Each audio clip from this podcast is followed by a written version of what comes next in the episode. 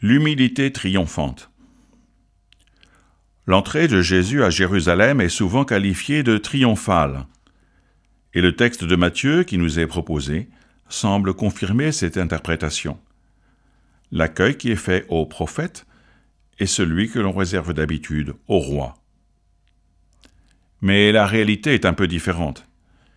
Si notre extrait ne parle pas d'un anon, voire même d'un petit anon que chevaucherait Jésus, le contexte immédiat des versets 5-7 l'évoque, sans doute en référence à la prophétie de Zacharie.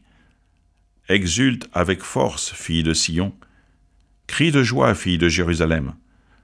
Voici que ton roi vient à toi, il est juste et victorieux, humble, monté sur un âne, sur un ânon, le petit d'une ânesse.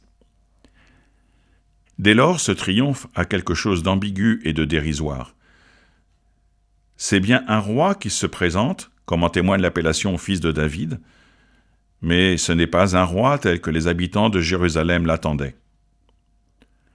Le paradoxe de cette entrée est prophétique. Le vrai triomphe est à venir. Ce sera celui de l'entrée dans la Jérusalem d'en haut. Après quoi, voici qu'apparut à mes yeux une foule immense, que nul ne pouvait dénombrer, de toute nation, race, peuple et langue.